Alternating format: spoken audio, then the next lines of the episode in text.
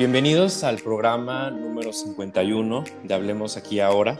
Eh, comenzamos con esta segunda temporada de, episodios. Eh, como saben, este podcast ha sido muy reconocido, pero al final de cuentas, el privilegio y para nosotros la gran recompensa es poder tener personajes de la talla de la que hoy vamos a tener, con quien vamos a conversar. El día de hoy está con nosotros la escritora española Espido Freire, que con tan solo 25 años se convirtió en la escritora más joven en recibir el premio Planeta. Esto sucedió a través de su segunda novela, Melocotones helados, y al día de hoy su, su trayectoria está plagada de éxitos, novelas y varios libros. Y escuchen esto, más de 40 títulos en su nombre, nueve novelas, seis relatos, cuatro libros colectivos, cuatro de literatura infantil y juvenil, un libro de poesía, nueve ensayos, cuatro traducciones de libros, un audiolibro que acaba de lanzar recientemente llamado Las Crónicas de Villa Diodati, de la cual platicaremos en un momento. Trabaja y colabora en diversos medios de comunicación, radio y televisión. Es directora del Máster de Creación Literaria de la Universidad de Valencia y está considerada a nivel internacional como una experta en pedagogía de la creación. Su labor en redes sociales y creadora de contenido le ha dado el título, la ha hecho acreedora del premio Influencer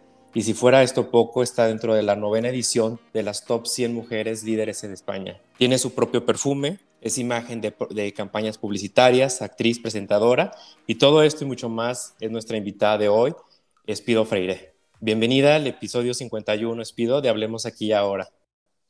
Bien hallado. Es un placer eh, encontrarme con vosotros a través de, las ondas que nos permiten saltar todo, todo un océano y encontrarnos tan próximos. Sí, es increíble eh, estas nuevas eh, tecnologías y cómo eh, la pandemia nos ha ayudado a, evolucionar en estos sistemas de, poder acercarnos a través de las personas que quizás están del otro lado del mundo, pero que son personajes con quien difícilmente podríamos tener la oportunidad de, conversar si no fuera a través de estas tecnologías. bien lo dices. Sí, lo mismo opino yo. Yo creo que de, toda experiencia negativa es imprescindible sacar una lección. A veces es una lección dolorosa, otras veces es una lección eh, que nos pone al día o que, que, nos obliga a actualizar aquello que dábamos por hecho. Y precisamente ha sido la tecnología junto con la cultura y junto también con el entretenimiento, lo que nos ha venido a, en cierta medida, salvar durante la pandemia, ¿no? Y lo que nos ha obligado también a, sobre todo a, la gente más mayor, a la gente de la generación anterior a la mía o la generación de mis padres, a, mostrarles que no era imposible, que no era difícil y que todo eran, todo eran ventajas. Y en el momento en el que se acercan a, un móvil, se acercan a un ordenador, se acercan a una webcam, descubren de pronto todas esas posibilidades y estamos visibilizando además muchas realidades distintas. Es, es cierto todo esto que nos comentas y fíjate, Espido, que eh, dentro de, todo lo que se encuentra en Latinoamérica, donde el podcast es mayormente escuchado, eh, tienes grandes este, seguidores, lectores que han eh, leído algunas de tus novelas, libros o que te siguen ¿no? por algunas referencias de todo el trabajo que llevas haciendo durante todos estos años y nos pedían mucho. O sea, que, te, que pudiéramos contactarte y pues bueno, se dio la oportunidad y tengo unas preguntas que me gustaría hacerte donde tú nos respondas de forma breve y, concisa lo primero que se te venga a la mente, con la finalidad de que todas estas personas que, te conocen y que no te conocen, que van a ser a través de esta primera conversación, eh, puedan saber un poquito de quién eres, cómo eres, qué, cómo piensas y, un poco más de lo que pueden ver a través de tus libros y de tus redes sociales. ¿Te parece? Pues me esforzaré en ser breve y concisa, que no te creas que es la mayor de mis virtudes. ¿eh? no te preocupes. Eh, Espido, ¿qué te quita el sueño? Por suerte, eh, nada me quita el sueño. Duermo muy bien. Aprendí a controlar mi ansiedad y los pensamientos desbocados. Y las pocas veces en las que tuve insomnio en el, en el pasado pertenece únicamente a un recuerdo. Si nadie te juzgara, ni tú misma, ¿qué sería eso que harías? Uy, sería posiblemente mucho más libre, aunque creo que no. Es decir, me, consuela pensar que soy ya todo lo libre que, pudiera, pero no es cierto. El, juicio ajeno me continúa condicionando. Diría más lo que pienso y posiblemente me embarcaría en proyectos mucho más locos, mucho menos productivos, mucho menos sensatos. ¿Tu lugar feliz? Mi lugar feliz. Hay un parque, un jardín botánico, un Real Jardín Botánico en Madrid, que es uno de los lugares donde me siento como si estuviera en mi casa. Ok, si pudieras pedir un deseo, ¿cuál sería? La invisibilidad. A voluntad, ¿eh? una especie de capa de invisibilidad. Es decir, no, no quiero ser invisible para siempre, eso sería terrible, ya nos lo dará la edad y nos lo traerá la muerte, ¿no? Pero en, principio el poder colarme en todo aquello que no veo, aprender aquello que no sé todavía. Me, gustaría mm, chasquear los dedos y aparecer Luisa. Ok. Si pudiera, ¿qué te hace reír? Ah, me hace reír las trastadas de mi gatita, me hace reír la ingenuidad de, de mis sobrinos, y muchas veces el, humor de mis amigos, que mm, tengo la suerte de que sean personas inteligentes y por lo tanto personas con mucho sentido del humor. Ok.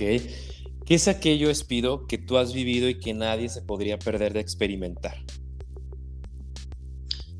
Mm, viajar, salir de tu entorno. Sé que por suerte ahora hay mucha más gente que puede, que puede viajar que hace unos años, ¿no? Y que puede viajar más lejos. Pero el encontrarte de pronto en un lugar en cuyo idioma no conoces, con una gastronomía, por ejemplo, con unas costumbres totalmente diferentes a las tuyas. Y luego tener la posibilidad del retorno.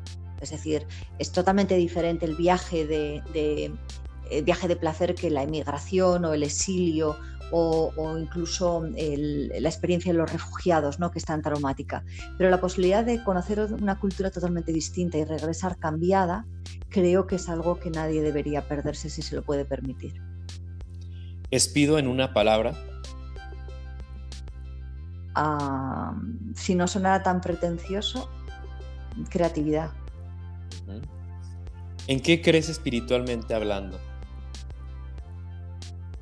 Creo en la dignidad humana, creo en, la esperanza que nos da creer en otras cosas y sobre todo en, en la capacidad de redención que tiene el ser humano.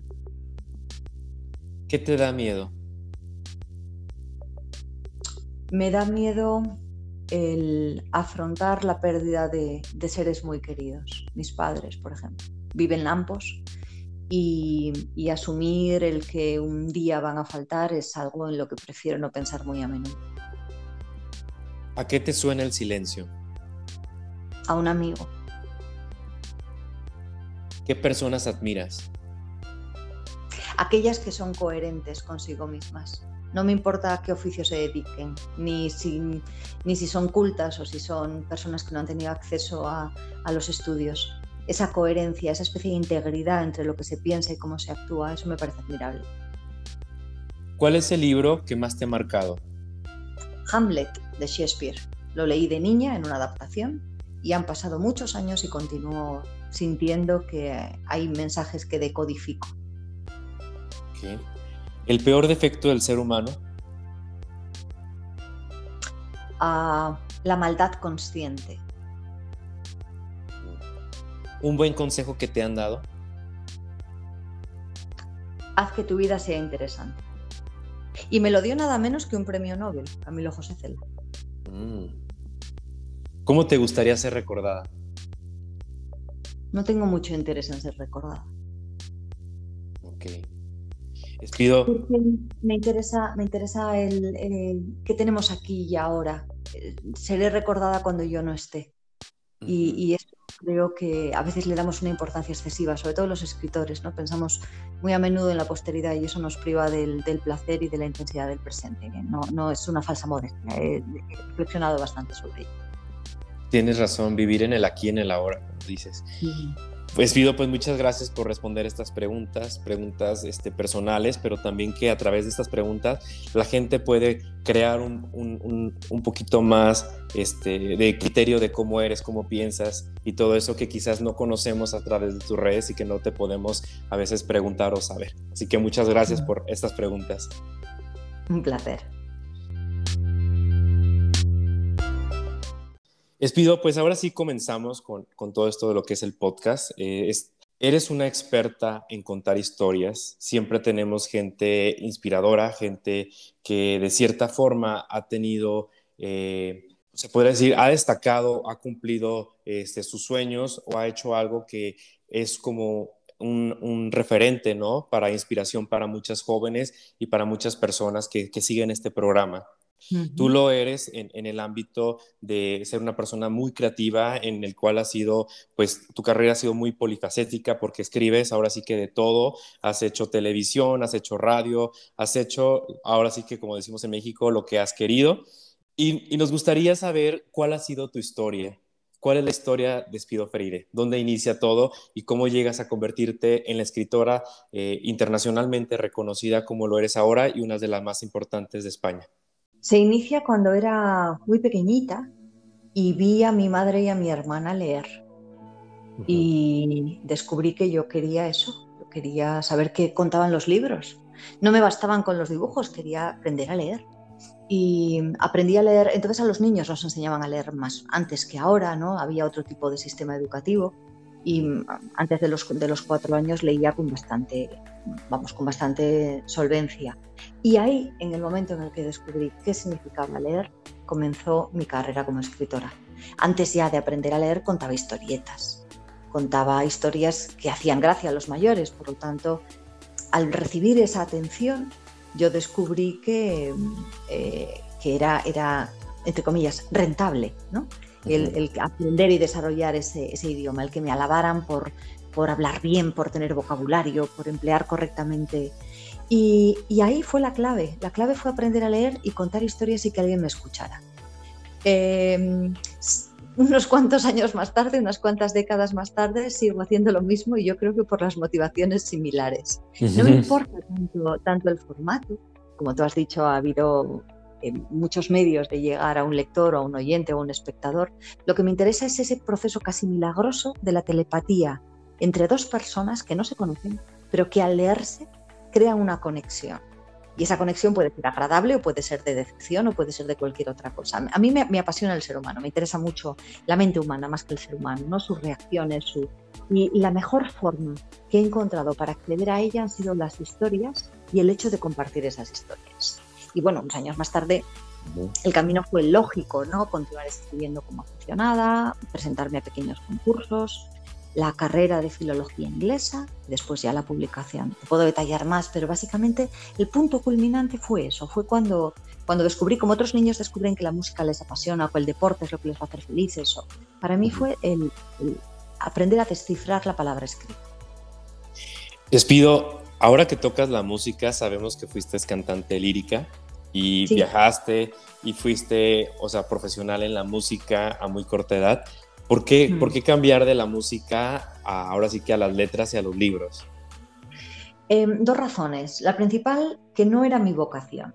Es decir, yo tuve la suerte de ser buena en, eso. Em, la música tiene mucho de, genético, tiene mucho de milagro, ¿no? Tiene mucho de que sencillamente has nacido con una voz o con una percepción o con un oído determinado, lo quieras o no. Por supuesto que se puede compensar esas ausencias, pero, pero bueno, hay una, cuestión que no depende de, ti. Y a mí, a todos esos dones, eh, me faltaba añadirle la vocación. Y por otro lado, mi experiencia en el mundo musical no fue la más dulce. Eh, no encontré con, dentro del sistema musical, por ejemplo, dentro del sistema de compañías y de compañeros, eh, ni, el, ni el apoyo, ni, ni el respeto, ni la ayuda que cualquier persona necesitaría. Entonces, en el momento en el que me di cuenta del sufrimiento personal que me suponía esa competitividad y ese, ese contacto con otros cantantes, sobre todo eran cantantes, ¿no? otros músicos no tenemos tanto contacto.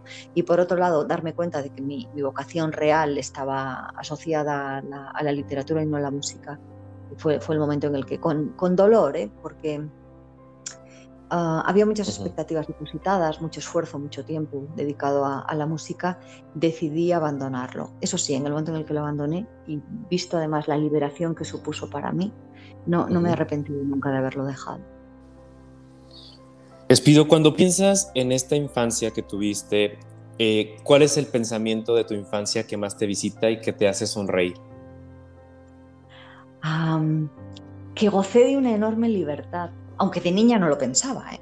Yo me, frustraba mucho sentirme completamente controlada. Yo era una niña que si podía se escapaba de sus padres para corretear por donde fuera, por el mercado, por la calle, por la tienda, por, por donde fuera. Pero en el fondo me entendieron, me entendieron muy bien mis padres. Me dieron una enorme libertad creativa y al mismo tiempo me marcaron unas pautas que ahora agradezco. En su momento no, porque los padres están ahí para fastidiarte. pero, luego cuando, tú estás ya en la edad de convertirte en una persona con criterio, me di cuenta de hasta qué punto comprendieron también que yo necesitaba, necesitaba constancia, hábitos, disciplina, confianza en mí misma y no únicamente el que alguien me contemplara o me observara o, bueno, alentara aquello que era, que era muy obvio, ¿no? que yo era una, una niña extravertida y, y, con una personalidad muy marcada que necesitaba precisamente, necesitaba cariño y necesitaba límites. Entonces es lo que me hace sonreír. Algunas tonterías que hice que se acuerda todavía la familia o que se acuerdan vecinos, por favor, que yo pienso, ¿cómo pude decir o hacer Mm, siendo tan pequeña aquellas, aquellas cosas. Pero bueno, eran, eran también las pruebas de que yo estaba explorando cuáles eran mis límites, ¿no? Para mí, eh, como he dicho antes, la, comunicación con el resto de la gente era, era, era interesante. El subirme encima de una mesa y, pedir silencio porque iba a contar una historia, para mí era muy normal. y, claro, la familia se acuerda.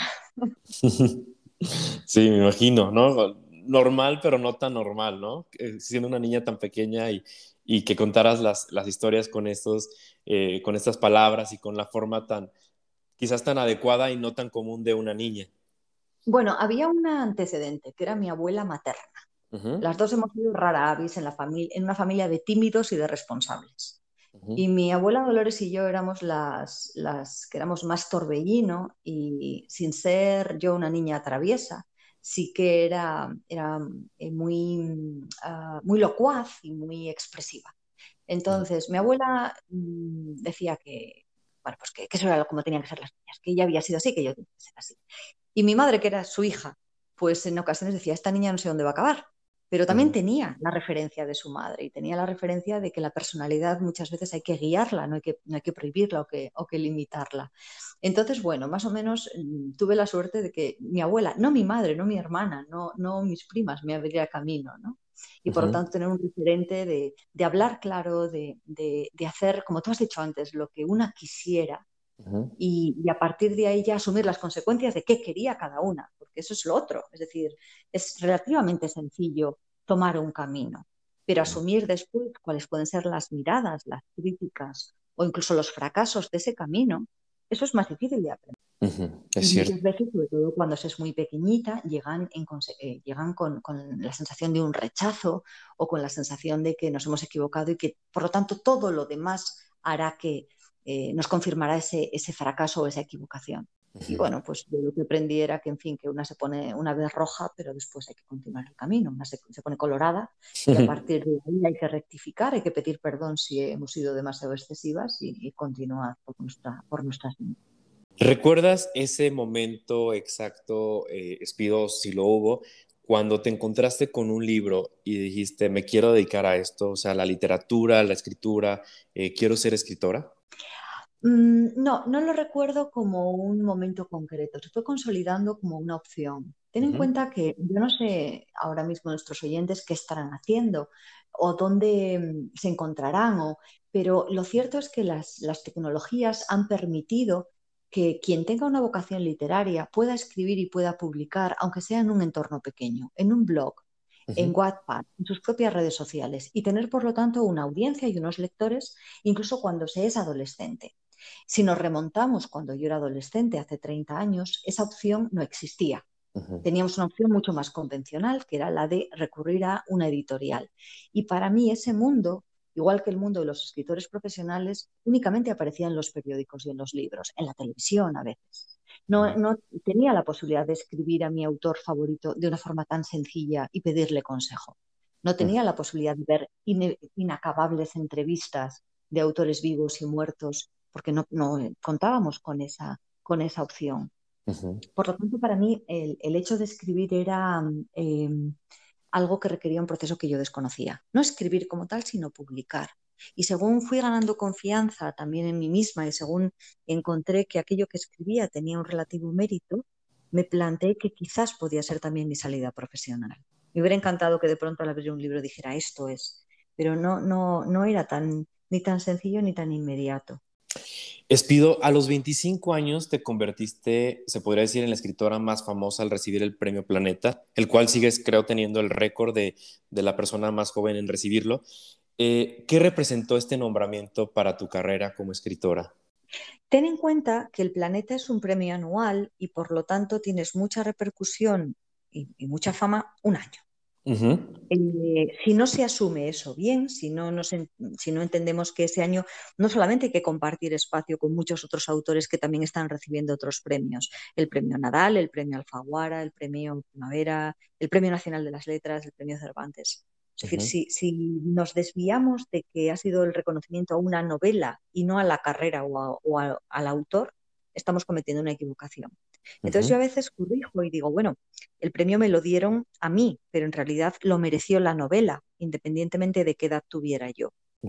Era mi, tercera novela. Antes has comentado que la segunda, pero era la, tercera, la segunda en Planeta, quizás de ahí el error. Ah, y, por lo tanto yo había llegado eh, ya a, a tener una conciencia de autora, aunque fuera muy jovencita.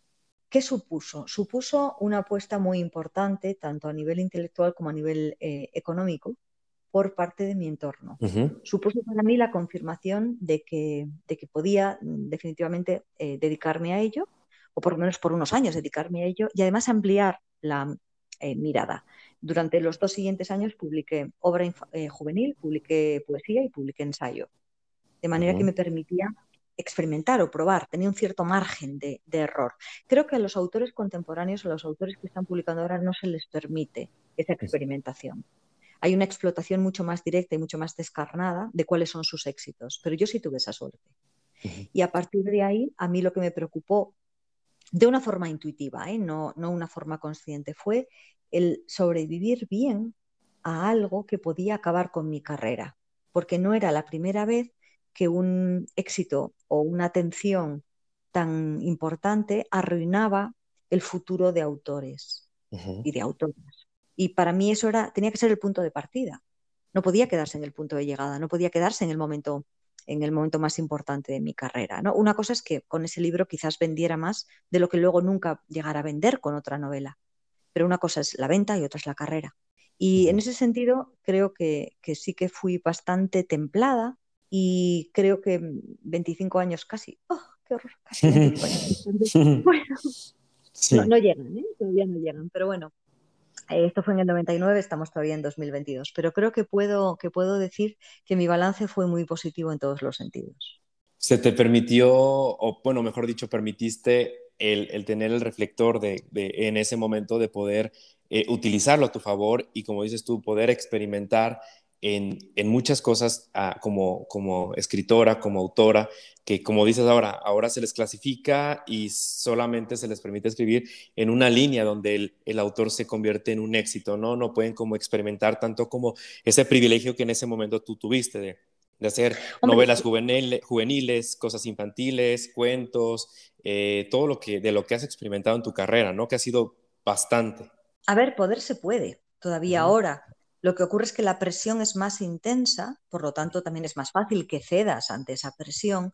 Y por otro lado, eh, lo cierto es que es muy posible que para mí hubiera sido más provechoso el que se me identificara claramente solo como novelista, porque sería más fácil, por lo tanto, de, seguir mi paso o mi rastro, ¿no?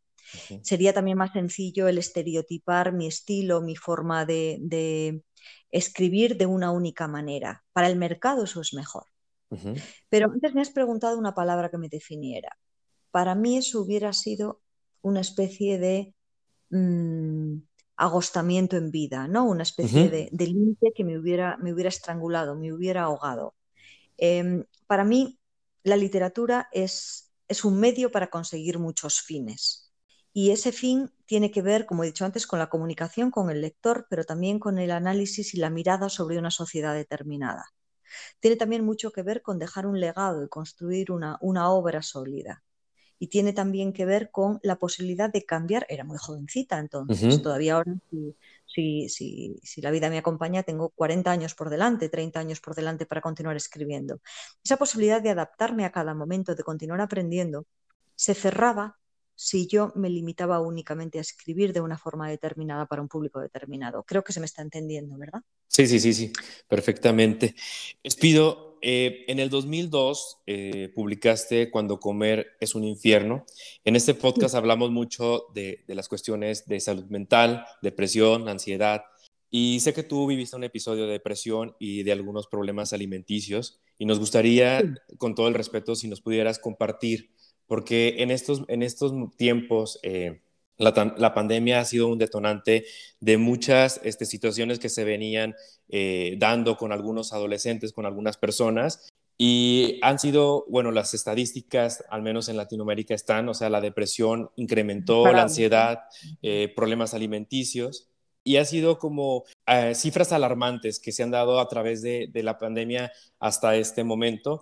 Y nos gustaría saber, tú que eres una persona, se podría decir, conocida pública, que lo has hecho y que lo has hablado, ¿cómo trabajaste con estos problemas? ¿Cómo saliste de, este, de ese episodio donde tenías estos trastornos alimenticios y este momento, esos momentos de depresión en los cuales viviste? ¿Nos podrías compartir? Fueron dos momentos diferentes en mi vida. Em, y además los abordé también de una forma muy diferente. Cuando yo tenía aproximadamente 15 años y debido a la presión que estaba soportando relacionada con, el mundo de la música, eh, comencé a desarrollar un trastorno de la, conducta alimentaria. En aquellos momentos yo no sabía nada de la, anorexia ni de la bulimia. No había una información ni disponible ni asequible para el gran público. Por supuesto, los doctores lo sabían. Tenían, eh, tenían distintos protocolos y, eran eh, dolencias muy largamente tratadas. Pero mm, me gustaría que nuestros oyentes se pusieran en torno al año 89 en el enorme desconocimiento que existía en aquel momento a nivel social. Después y en muy poco tiempo comenzaron a bombardearnos con, distintos casos, desde mm, Lady Di hasta mm, eh, Victoria Suecia, hasta las Spice Girls, hasta actrices o modelos que, reconocían o que era evidente que estaban pasando por ello. Pero esto fue el momento inmediatamente anterior. Cambia el canon de belleza, pasamos de las supermodelos a el modelo grunge de, belleza, en el que las mujeres están extremadamente delgadas y con aspecto infantilizado, y eso añade una presión más a un momento en el que gran parte de, nosotras estamos viviendo con, otro, bueno, con ya unas presiones añadidas, ¿no? La apariencia física, pero también la perfección en otros niveles, la incorporación a los estudios universitarios y en mi caso la carrera de, la carrera de música, de la música. Por lo tanto, yo no pedí ayuda porque no sabía que eso fuera una enfermedad. Yo pensaba que me estaba volviendo loca y lo viví con todo el secreto y ocultando todas las conductas posibles hasta que me encontraba realmente tan, tan, tan mal que lo hablé con, mi doctora de cabecera, con mi doctora de familia. Y ella fue la primera que me puso sobre la pista de que no era necesario vivir así. Pero en aquellos años y de aquella forma, como digo, muy, muy primaria todavía, no conté, por ejemplo, con una terapia psicológica ni psiquiátrica. Y salí de una forma también eh, intuitiva y, bueno, y, que yo no recomiendo ahora a nadie, ¿no? que fue por, mis propios medios, deduciendo a mí que me hacía feliz y que me hacía infeliz, porque los pensamientos de suicidio eran constantes y la posibilidad de, poner fin a todo eso muy tentadora. Lo que ocurre es que en mi caso, por ejemplo, eh, era muy consciente de que, de que eso iba a provocar un enorme dolor a gente que no lo merecía. y, también tenía una, un ápice de esperanza, ¿no? De que, de que la vida podía cambiar, de que a lo mejor, a lo mejor eso no era todo. Y, bueno, abandoné la música, cambié el rumbo de mis estudios, cambié determinadas amistades. No fue de la noche a la mañana, sino progresivamente con mucho miedo, con mucha sensación de fallar, con mucha sensación de que todo lo bueno que también tenía el mundo musical, que eran los viajes y la exclusividad y, la sensación de ser diferente, lo perdía, renunciaba a ello, pero poco a poco logré que esa ansiedad que dominaba cada, cada gesto de mi vida y que se volcaba en la comida, en el ejercicio, en mi relación con mi cuerpo, fuera atenuándose hasta lograr tener un, cierto control sobre ello. y, repito, eh, es algo que, yo no recomiendo. Muchas veces me dicen, bueno, pero ¿y no se puede salir por una misma? Ahora no hay necesidad de ello. Es decir, tenemos suficientes expertos, suficiente información como para no llevar ese camino tan duro en solitario. Y, de verdad que, lo recomiendo de corazón porque por mucha vergüenza que pueda dar, por mucha sensación de ser un, bicho raro, em, es que la vida dura mucho más, la vida es mucho más que un, momento, que unos años de, terapia o de apartarse de los estudios. Y me dirijo muy directamente, de una manera muy especial, a las mujeres que ya son adultas o incluso que son madres y que por lo tanto no van a tener quien les anime o quien les mime de la forma en la que las adolescentes o las niñas tienen. Me dirijo también a los hombres, porque hay un porcentaje importante de trastornos de la alimentación masculinos. Eh, las mujeres ganan por goleada, por esa presión física de la que hablo, pero también hay hombres. No es una vergüenza, no es, una, no es un bochorno estar enfermo, es una reacción frente al dolor y es una reacción frente a una sociedad que nos convierte únicamente en cosas y que extrae de nosotros todo lo que puede. Y esa fue mi experiencia con los trastornos de, la alimentación. Gran parte de mi adolescencia estuvo eh, ocupada en, luchar contra, contra ello y dar una apariencia de que todo era perfecto, de que no había ningún problema, de que yo podía con todo. Me has preguntado por la depresión. ¿Quieres que te hable de ello también? Sí, sí, claro. Esta experiencia fue mucho más reciente y yo creo que además explica gran parte de por qué yo pasé por un trastorno de la alimentación. En, mi genética hay una importante base depresiva, hereditaria, me ha aportado eh, muchas ventajas, me ha permitido ser en ocasiones sensata, me ha permitido ser lúcida, pero tiene también una parte negativa, que es el que he vivido las cosas mm, de una, de una forma muchas veces muy extrema. Hace unos años, cuando ya la, Gran Depresión, la Gran Recesión, no la Gran Depresión, la Gran Recesión que vivimos en, gran parte del mundo, comenzó a mainar, cuando yo había dejado ya muchos de mis asuntos, eh, por ejemplo, laborales o, económicos en, orden, después de unos años de, de, crisis que nos afectó a todos, empecé a darme cuenta de que, de que había perdido en cierta medida no solamente el deseo de vivir, sino que otra vez, mis, mis movimientos estaban dominados por una ansiedad enorme. En mi caso había un, tema más fácil de detectar para mí, que era la ansiedad, la preocupación, más que la tristeza. Hay gente que considera que la depresión tiene que ver con estar apático o triste, pero muchas veces olvidamos que se, se enmascara o se esconde bajo la opresión de, la ansiedad. Y yo estaba ya tan acostumbrada a estar triste que lo que me molestaba, lo que no me permitía respirar ni vivir era, era la ansiedad. Pero estaba acostumbrada a poder con todo.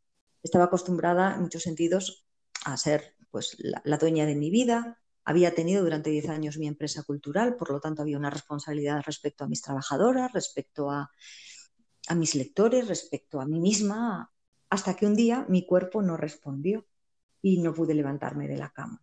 Es decir, aquel cuerpo a través del cual yo había dirigido mi dolor en la adolescencia, ya de adulta en torno al año 2013, volvió otra vez a ser el detonante o la llamada de atención por la que me dijo, tú, tú estás enferma, tu mente está enferma, no puedes continuar. Y ahí inmediatamente, según fui consciente de, qué me ocurría, pedí ayuda. Ahí ya eh, entré primero con un psicólogo, con un psiquiatra, con terapia de grupo y durante un tiempo no demasiado largo con medicación para controlar tanto la depresión como la ansiedad. En el momento en el que la ansiedad bajó, fui nuevamente capaz de, darme cuenta de qué me ocurría. Pero cuidado, darse cuenta de qué te ocurre no es sanar, no es curar.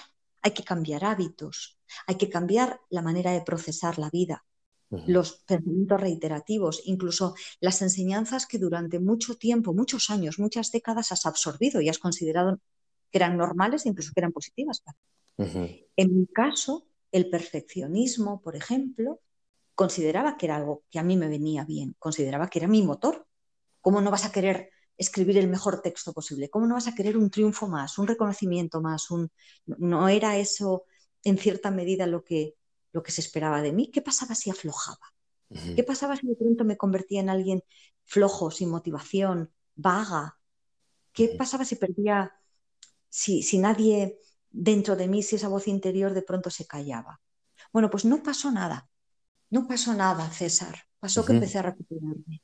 Pasó que de pronto me di cuenta de que toda mi vida estaba eh, centrada en torno a, visiones equivocadas de quién era yo.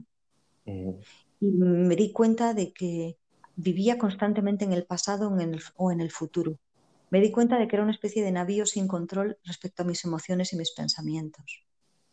Y me di cuenta de que era posible salir de ese pozo negro hondísimo en el que yo me encontraba.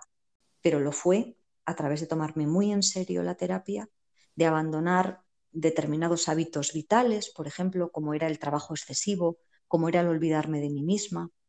Fue el momento, por ejemplo, de dejar determinados hábitos como el alcohol, como las compañías, que no es que fueran negativas, pero que eran amigas o amigos que llevaban muchos años conmigo y que no me aportaban nada, nada más que más tensión o un comportamiento. Es decir, no te estoy hablando de malas compañías, ¿eh? te estoy hablando De, de, gente que ya no me aportaba, pero que por cariño por, y que yo acababa tirando de ellos y acababa vacía. Fue el momento también de replantearme mis expectativas profesionales. Fue el momento de aprender a decir que no, de aprender a, a, postergar lo que me parecía urgente. Todo era urgente, todo era importante. y, fue el momento de, decidir que el resto de lo que me quedara a mí de vida, no quería volver a experimentar eso. No quería volver a encontrarme ni en ese pozo ni en esas circunstancias, que ya había tenido un aviso eh, y que de ese aviso tenía que aprender. Y fíjate, entendiendo y tratando mi depresión, acabé entendiendo mejor también a aquella niña de 15, de 16 años que se estaba enfrentando a su cuerpo, al espejo y a, la, y a una vida que le venía grande. Y curé muchas heridas que ni siquiera sabía que tenía. Es cierto. Muchas, muchas veces eh, las heridas o lo que estamos pasando en estos momentos viene desde la infancia, ¿no? Por eso son, es parte de las heridas de la infancia. Y yo te agradezco, Espido, por ejemplo, que tú nos compartas esto tan personal, porque en este, en este programa, como te lo digo, muchas personas, muchos adolescentes que lo escuchan, siempre encuentran una inspiración en personajes como tú, porque se nos olvida que a veces, por ser figuras públicas, por ser, eh, en tu caso, que eres una gran escritora, que eres aparte influencer y que te ven, se nos olvida que también tienes ansiedad, que también tienes miedos, que también tienes, eres vulnerable hacia la vida, ¿no? A veces pensamos que, que ustedes no pasan, al ser figuras públicas, no pasan por todas estas situaciones que las personas o que la mayoría de las personas está viviendo.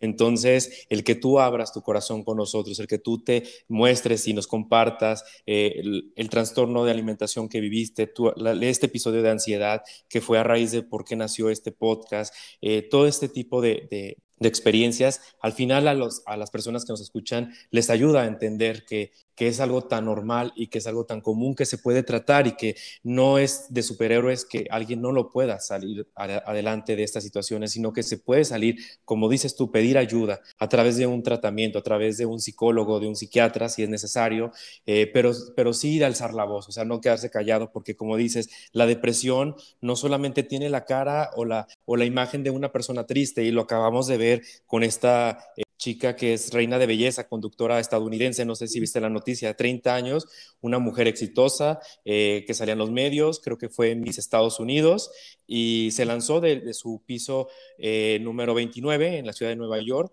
cuando nadie lo imaginaba, cuando nadie lo esperaba y cuando días antes, horas antes, había publicado una foto, en una selfie en un espejo, donde se veía sonriente, donde se veía luciendo su cuerpo y se veía bien, que nadie pensaría lo que está sucediendo. Pero muchas veces la depresión no, solamente tiene una cara, una imagen eh, de tristeza o, con ciertas características que nos han dicho. A veces una cara sonriente, una persona aparentemente alegre puede estar sumida en una depresión. Por eso me gustó mucho esta parte compartiras. ¿cuántos, eh, ¿Cuántos humoristas o cuánta gente, como tú dices, aparentemente perfecta, no, eh, no ocultan o no nos han dicho en un momento determinado en sus memorias o incluso acabando su vida trágicamente que no nos fiemos de las apariencias? Em, si yo pudiera mandarle un mensaje a los adolescentes que ahora nos escuchan, les diría que, que, que la vida no solamente merece la pena, es que merece la pena vivirla bien, a veces confundimos el amor con la intensidad, a veces confundimos el sufrir por celos o, por abandono con, la pasión o con, o con lo que tiene que ser el amor y el romanticismo. A veces confundimos el estar constantemente mal con los altibajos de la adolescencia o de la primera juventud. No hay razón para ser infelices. No hay razón para aguantar un día tras otro situaciones en las que muchas veces el desencadenante puede ser eh, un acoso, unas burlas, un bullying, o puede ser una insatisfacción, o puede ser el cumplir con expectativas ajenas, o puede ser, es decir, cada uno sabe, cada una sabe dónde está su límite, cada una debe aprender a conocerse. Em, no solamente las críticas eh, hieren, es que las críticas a veces son un buen indicador de qué nos molesta y qué nos hace daño. Es decir, cuando reaccionamos, cuando nos dicen algo, es muy probable que, estén también indicándonos cuál es un punto débil. Y para ser adultos, para crecer y para ser maduros, cuando se sea adulto, hay que aprender cuáles son nuestras luces y cuáles son nuestras sombras. Pasamos muy poco tiempo conociéndonos. Damos por hecho que somos de tal forma, nos han dicho que somos de esa manera. Pero hay un momento en el que esos moldes y esas máscaras caen.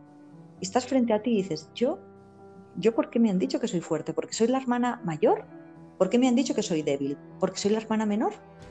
¿Por qué, me ¿por qué sigo con este comportamiento? ¿Por qué eh, yo, no, yo no, tomé, no, he tomado nunca drogas, ¿no? Pero ¿por qué estoy consumiendo mm, con un grupo que lo único que quiere es mi dinero o lo único que quiere es burlarse de mí? ¿O por qué he entrado en esta rueda? ¿Qué necesidad hay de cualquiera de las cosas que nos hacen infelices? Pero claro, eso significa primero deshacernos de la presión de grupo. Yo sé que cuando se es adolescente y joven es difícil, es muy difícil. El grupo tiene la pandilla, la cuadrilla, los, pares tienen una importancia tan grande. Y por otro lado, muchas veces desaprender el mensaje familiar, que tan esencial es, y distinguir qué es lo importante de qué es lo accesorio.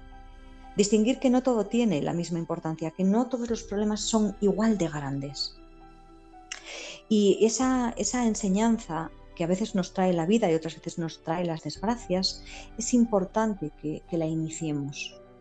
La literatura en muchas ocasiones nos ayuda a ver en abstracto, a ver en unos personajes problemas que nosotros tenemos. Curar, por lo tanto, algunos dolores que no sabíamos ni siquiera que existían. Y para mí, eh, precisamente la literatura ha sido una gran herramienta para la felicidad y ha sido también una gran herramienta para ayudar a otros porque antes me preguntabas que en, qué creía a nivel espiritual, ¿no? Yo sí que creo en la, oportunidad de, transmitir la experiencia y con esa experiencia, sin ego, sin intentar ser protagonista de nada, ayudar a otros, dar testimonio. Y en un momento determinado, con una mirada, decir, tú no estás bien, ¿qué te pasa? No, sí, sí, estoy bien, estoy bien. No, no estás bien, ¿qué te ocurre? No pasa nada. Si no me lo quieres contar a mí, escríbelo, busca algún tipo de ayuda. Sobre todo es eso, que no, no sientan la menor vergüenza una de cada tres personas va a pasar por una enfermedad mental a lo largo de su vida. Una de cada tres. Es decir, es un porcentaje tan amplio que no hay casi ninguna otra enfermedad tan común. Y la enfermedad mental solamente es, como digo, un aviso de que no todo funciona bien. Y la mayor parte de las veces es posible curarla y en las, en las, en las ocasiones en las que no es posible curarla se puede mejorar, se puede vivir con ella mucho mejor.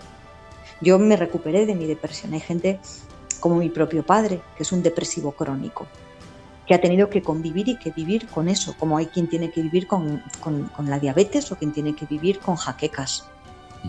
Pero se puede mejorar tanto, tanto esa vida. Y repito, es que la, la vida, la que tú vivas, César, solo la vas a vivir tú. Lo que tú aportes, solo lo vas a vivir tú. Cuando alguien decide acabar con su vida o cuando alguien no la está viviendo en plenitud, no solamente se está arruinando, es que también está privando a la sociedad, a su familia, al entorno, de una enseñanza muy valiosa. Todos somos importantes, todos tenemos un valor incalculable.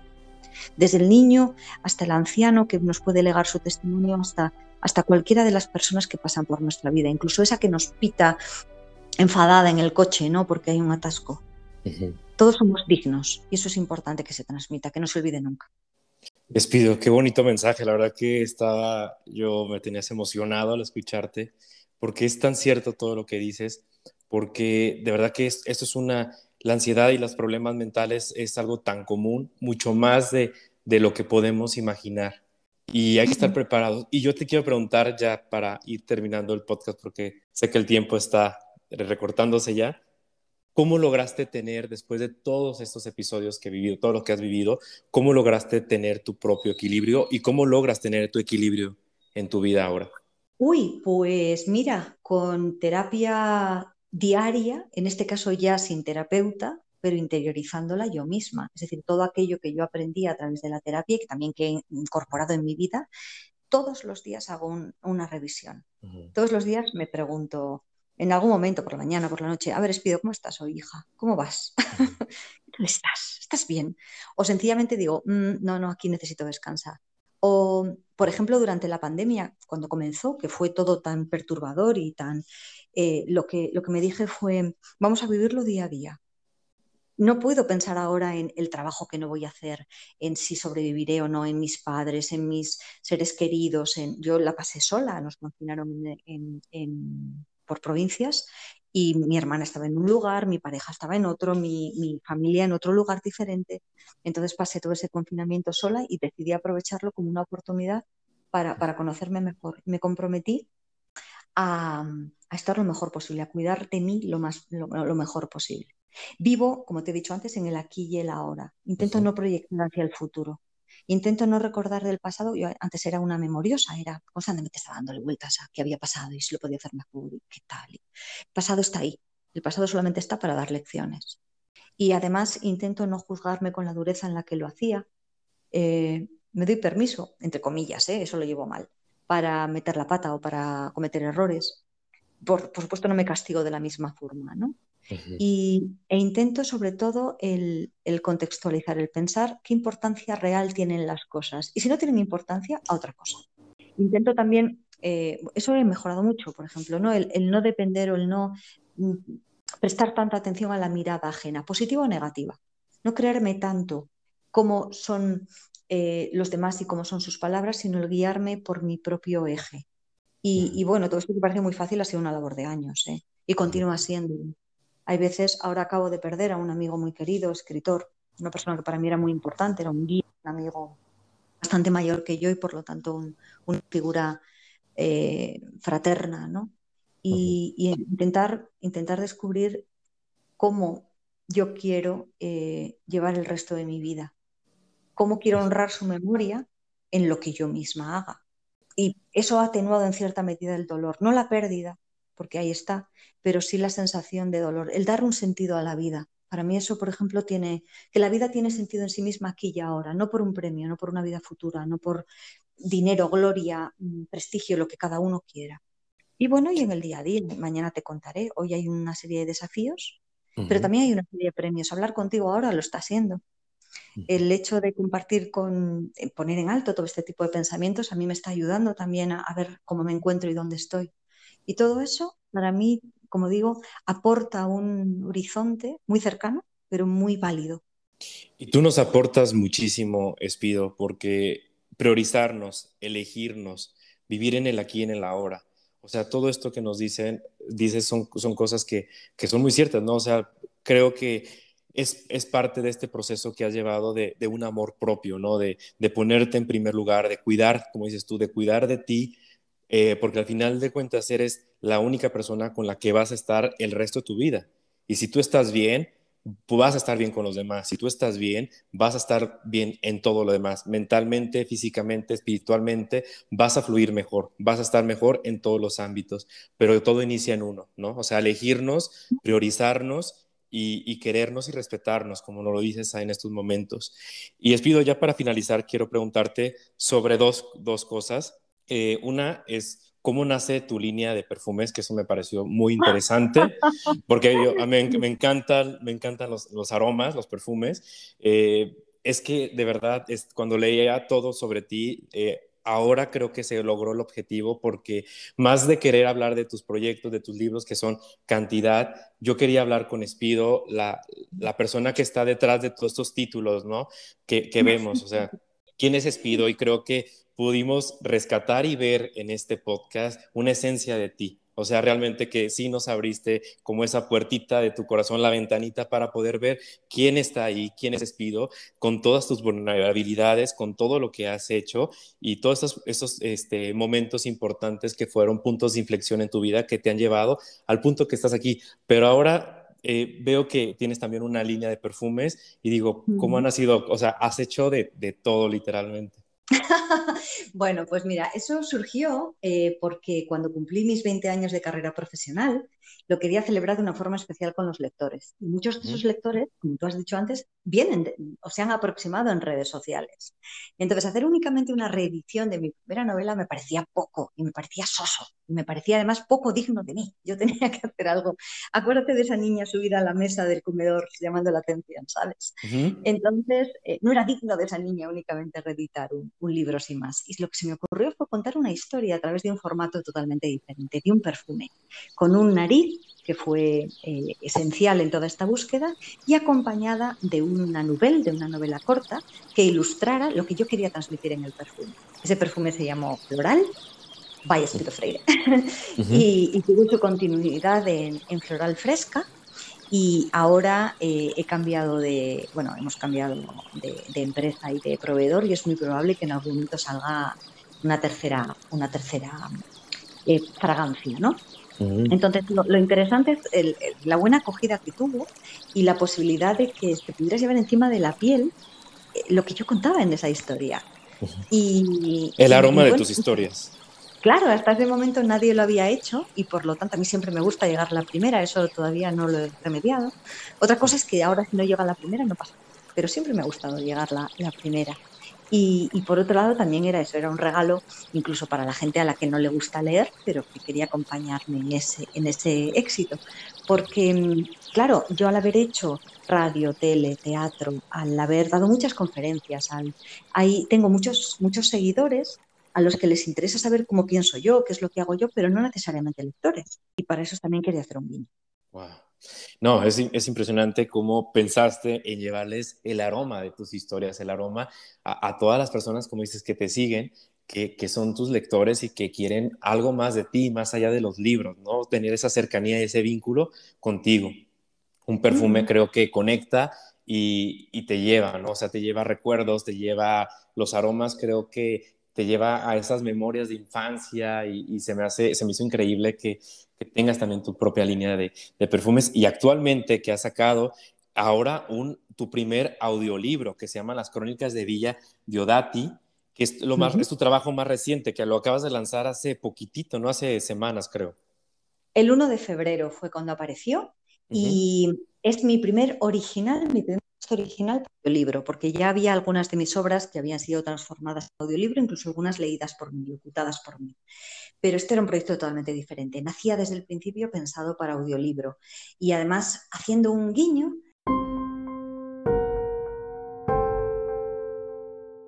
a la noche o a las noches en las que Frankenstein y el vampiro aparecieron de la mano de Mary Shelley y de Jean Polidori en Villa Diodati. Entonces, a quien le guste el drama, a quien le guste la historia y el romanticismo, el terror, a quien le guste conocer cómo, se gesta una, historia inolvidable en una mente, yo creo que le gustará las crónicas de Villa de en este audiolibro en Storytel. ¿Dónde, este, dónde las personas que nos escuchan pueden, pueden descargarlo o lo pueden comprar digitalmente? ¿Dónde lo pueden hacer? Lo pueden escuchar en Storytel, yo creo que España. No estoy muy segura de cuál es la distribución de esa plataforma en, América Latina, pero en principio eh, Storytel es una empresa internacional y debería, debería ofrecer alguna posibilidad para los oyentes eh, latinoamericanos. Sí, porque tienes muchos seguidores y justamente te quiero preguntar eso, ¿te tendremos pronto en México o en alguna parte de Latinoamérica? Ojalá, ojalá, porque lo he hecho mucho de menos y porque las, los dos últimos países que visité, que fueron, bueno, los tres, Argentina, Chile y República Dominicana, eh, me guardo un recuerdo tan, tan cálido de los lectores de allí. Vamos a ver qué ocurre con este virus, vamos a ver qué ocurre con los siguientes proyectos, porque mi intención es continuar estrechando lazos. Y, bueno, por supuesto que está muy bien que nos hablemos a través de esto, pero estaría tan bien que pudiera abrazarte, ¿verdad? Sí, sí, sí, conocerte. Eh, creo que eh, me, me, encantaría. Para mí, esta entrevista te la quiero agradecer, Espido, porque más que ser una entrevista más, eh, para mí esta entrevista me, la llevo al recuerdo porque ha, sido algo tan especial y tan bonito para mí poder eh, escucharte, poder hablar contigo.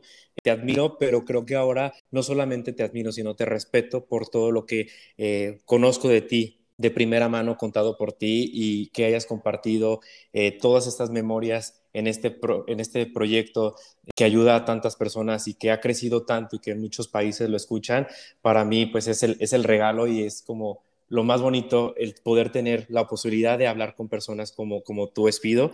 Y pues muchas gracias por estar aquí en este programa y por tu tiempo. Al contrario, gracias a ti por tu labor, por tu valentía, por la forma de abordar este tipo de, cuestiones y por permitirme ser una invitada en tu salón durante, durante este ratito, como si estuviéramos tomando un té, ¿verdad? Como si estuviéramos charlando un rato entre amigos y, encontrando, encontrando los puntos en común que tenemos, que sin duda son muchos. Un abrazo muy fuerte a todos los que nos escuchan en estos momentos y en particular y muy cordialmente a ti. ¿Cuáles son tus redes sociales, Despido, antes de irnos? Para las personas que, que te quieran seguir, ¿dónde te pueden encontrar, en qué plataforma y dónde pueden eh, conseguir tus libros eh, en venta por online. Twitter, ah, Facebook, Instagram son idénticos, Espido Freire, es decir, mi nombre y mi apellido juntos. Y bueno, verán enseguida que están verificados y que, es mi, que soy yo. Mi página web, espidofreire.com donde van a encontrar todo, bueno, pues aparte de más información, toda una referencia. Y después, eh, cada uno de los países de Latinoamérica eh, tienen una vía diferente de, conseguir mis libros. Se encuentran muchos de ellos en la editorial Planeta o en Bucket, en, distintos, distintas líneas de, Planeta y estoy convencida de que a través de, Amazon también pueden encontrarlos si, si así lo necesitan. Les pido pues muchísimas gracias, te abrazo a la distancia y pues siempre agradecido me llevo esta entrevista al recuerdo. Y pues bueno, para todos los que nos escucharon, muchas gracias por escucharnos una semana más en este programa 51 de Hablemos aquí ahora. Y así fue, hablamos aquí ahora con Espido Freire. Gracias Espido. Un abrazo.